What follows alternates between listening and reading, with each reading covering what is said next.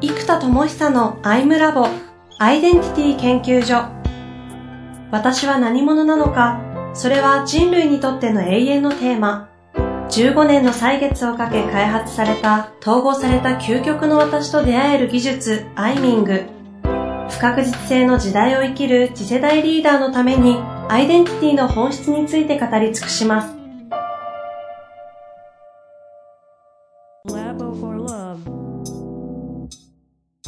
こんにちは、遠藤和樹です。生田智久のタイムラボアイデンティティ研究所。生田さんよろしくお願いします。はい、よろしくお願いいたします。さあ、ということで、今月も行きたいと思いますが、前回ね、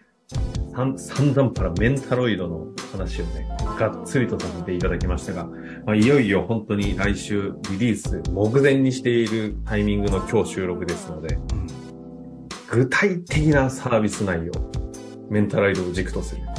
話をちょっとしていきたいなと思いますが、いかがでしょうか？はい。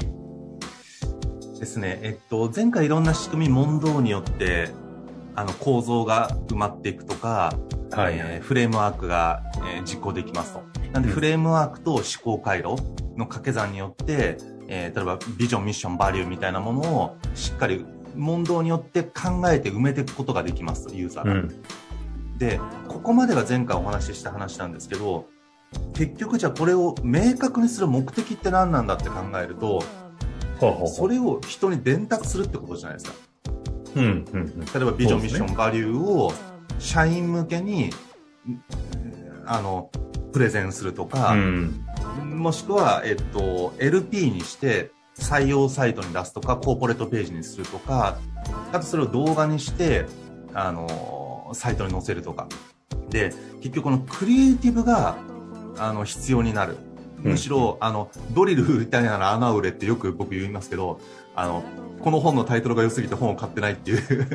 話でよく使ってなんか読まなくていいやつですね。そう、良すぎて。だからちょっとこう、いずれ読みたいですね。良すぎて。タイトルがよくできすぎてですよ。で、そうすると、えっと、このワンオンワンセッションを買うっていうのは自己決定とか、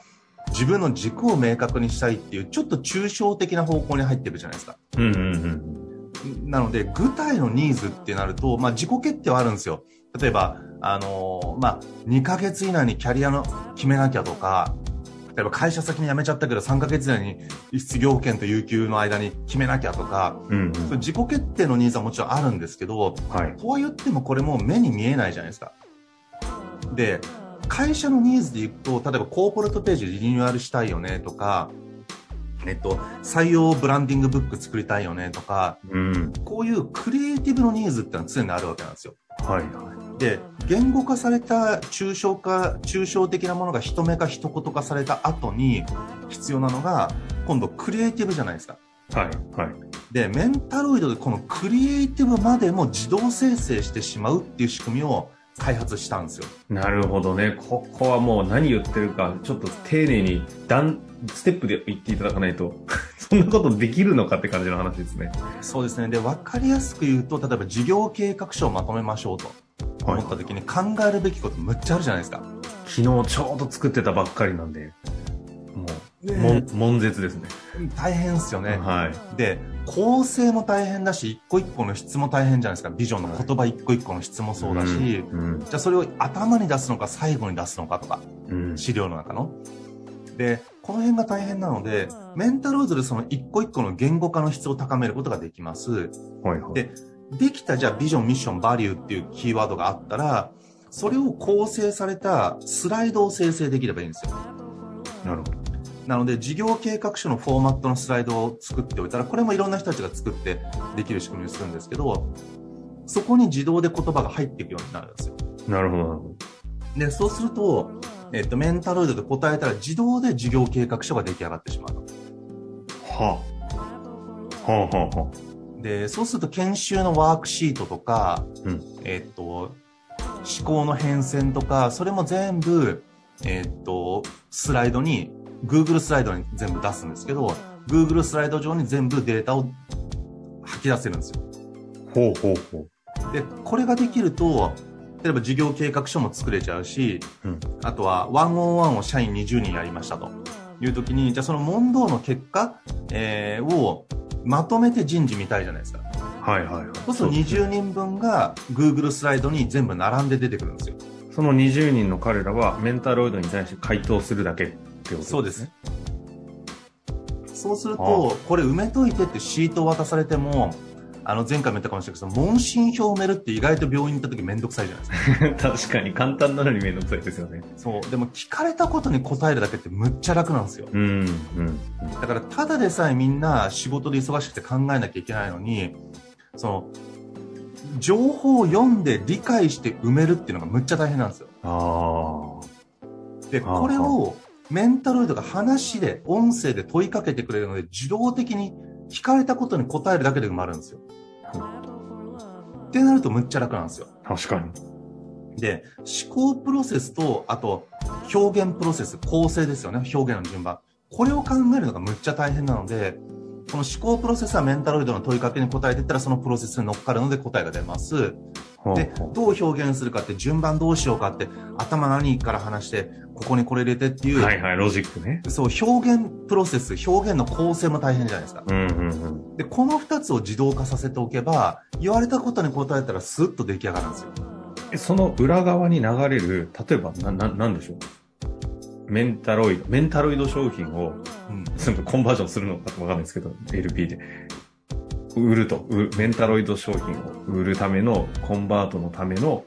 LP を作ろうとするけど、その時にはビジョンとかから、まあ、スタートしてて、バーっと構成流れていくじゃないですか。感情の流れといろいろと、何がメリットでと。うんうん。ここのロジックは、どうなってるんですか？メンタロイドの裏側に存、在する。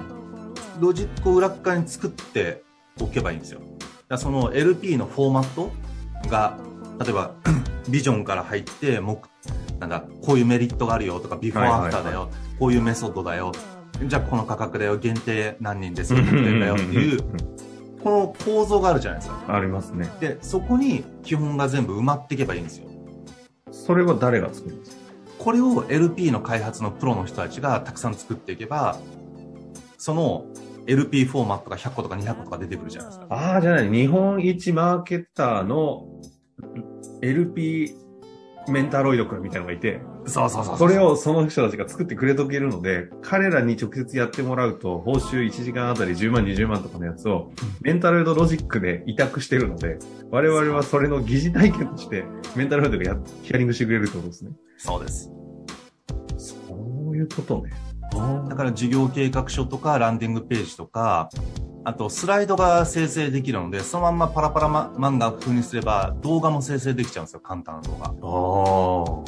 画。アニメーション。で、アニメーションは音声合成で喋ってくれるので、その、音声のトーク入りのアニメーションが音楽も入れて自動生成できるんですよ。はあ、なるほど。え、それは何？そのロジックで最後、そのメンタロイドのロジックをベースにヒアリングされて、こっちが回答するとバーッと言葉が出てくるので、そのフォーマットに即した LP の文字ができるのはイメージ湧くんですけど、はい。こっから自動生成でクリエイティブに行くっていう意味が、ちょっと想像を逸脱してるんですね。えっと、これまず、えっと、Google スライドに全部情報が出るんですね。はい。で、Google スライドから今度動画を生成するとか、Google スライドのデータを、えっと、LP にするっていうのをまたこっちで作るんですよ。はあはあはそうすると自動自動でできるようにします。で、これはちょっと来年もうちょっと時間かかりますけど、えっと、それができちゃえば、えっと、もうランディングページも動画も自動生成できちゃう。それなんかアドビと連携してて、キーワードで、これ、このキーワードだとアドビのストックのこれと連動みたいな、そういうこと話ですか？そうです、そうです。例えばビジョンに、えっと、誰もが笑顔な社会を作るとか書いてあったら、笑顔ってキーワードわかるじゃないですか。はいはい。そしたら笑顔がアドビストックから検索されて、その写真選べば、え背景に実際やるときそうやってますもんね。頭の中では。やりますもんね。そうできんのか。で、これでまず、ラフが、ラフというか、もう、もうこれで十分じゃ十分なんですけど、うん、うん。これができた後に、とは言ってもフォーマットで作ったものなので、もうちょっとクオリティ上げたいとかオリジナルリ、オリジナリティ上げたいと思ったら、その LP のロジックを作った人にワンオンワンを依頼できるんですよ。なるほど。で、そうすると彼らからするとコンサルセールスになるじゃないですか。あで、必要だったらそのまま発注してもらう。あ。まさに、あれですね、その、当時の東進ハイスクールが、その辺の塾じゃなくて、超一流講師のやつをオンラインの、まあ、共通のココンテンツですけど、受け入れたと同じように、超一流のマーケターだったり、超一流のクリエイターとか、そういう人たちのロジックで聞いてもらって生成できるっていうことですね。そう。やば。そんな、なるほど。ただ、やばって言いましたけど、ずっと言ってましたよね。それを作ろうとしてるって。そうで、実はクリエイティブまで自動生成するのはもっと時間かかると思ってたんですよ。あっていうのは、この自動生成アプリを作るのに、あの、だからそれこそもう Google スライドみたいなアプリを1個作んなきゃいけないので、ここにまあ1年ぐらいかかって、そこから因果関係の構造をつなぎ込んで、で、えーっと、動画制作とか LP 制作でまた半年ずつぐらいシステム作って、まあ、えーメンタルド出してから2年がかりぐらいでできるかなと思ってたんですよ。ところが、えーっと、Google スライドの API が死ぬほど優秀で。メンタロイドの裏側と全部つなぎ込めたんですよ。へえ。なので、Google スライドに自動生成すると、今度、Google スライドから情報を吐き出して、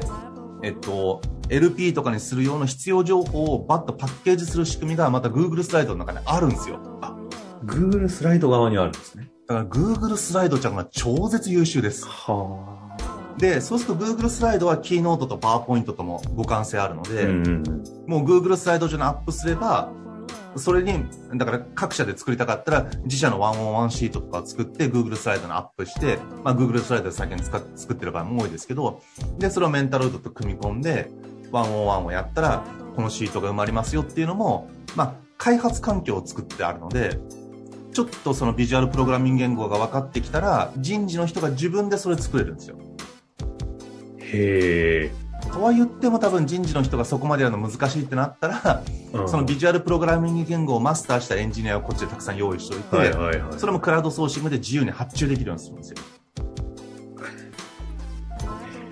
なるほど。あだからそうすると、社内人事の人たちは、独自の社内の、そのワンオンワンメンタロイド開発みたいなことができるようになるわけですね。できるようになります。ああ、うん、マジ？そうですね。しかも社内のフォーマットがあったりするので、はいはい。スライド資産があるじゃないですか。うん企画書とか、研修会社だったら研修コンテンツとか。で、そのスライド資産をそのまんま使えるんですよ。なるほど。じゃあよくある、な、な、なんだ、なんかいろいろな、あの、メソッドが、なん具体的に出てこないですけど。スワット分析でもまず。あ、そういうところ来るじゃないですか。はいはい。ああんな感じの、で、でそれがアップルでもともととかいうやつが、こう例えば日本で言うと、うなんか最近、なんかサイバーさんのメンタロイド君のワンオンワンがめっちゃ優秀らしいけど解放されてるよっていうことで使えたりするわけですよね。そういうことです。その経営の意思決定の思考プロセス。はあはあはね、それこそ藤田さん、藤田さんの意思決定プロセスみたいなものをメンタルド化して、それを体系だった構造にして、で、その構造が埋まっていって、埋まったものが事業計画書とか LP になって、クリエイティブになって表現までが自動化されるってことなんですよ。あなるほどね。今までだと HR で言うと、じゃあ、その、そや、そ、そや、そやまさんか。はいそやまさんが、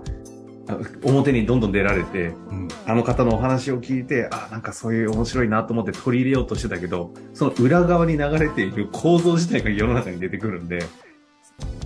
それを我々はこう、社内にインストールできるっていう形を取れる気が来るってことですね。そうです。なるほどね。それ社内人事いらなくなりそうで恐ろしいですね。いや、いらなくなるんじゃないですか。これむしろ逆になるんですよ。ほう。つまり、人っていうのは、01がむずいんですよ。はいはいはい。だから、えっと、01がわからないと学ぼうとも思わないじゃないですか。うん。例えばですよ、あの、じゃあバッティングセンターに行った時に、何本かやったら素人ならではなんだけども、素人なんだけどもそこそこカキンって打って気持ちかったと。俺ちょっと草野球やってみようかなと思う可能性あるじゃないですか。はいはいはい。でも、景気がゼロで空振ってたら、野球やりたいとも思わないじゃないですか。うんうんうん。ら人っていうのは実はプロに発注する前に、プロに発注する必要性があるというのを分かるレベルまで知識が必要なんですよ。ああ。だから自分で十分できるはプロに頼まなくていいやと思ってる範囲においては、実はプロの質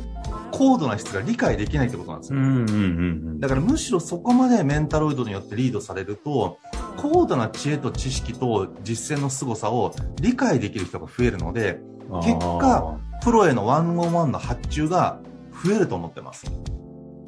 じゃあ最後さっきで言う、まあ、日本一のスーパーマーケターのあメンタロイドを使って LP を作った人が最後のググって落とし込みたいときに、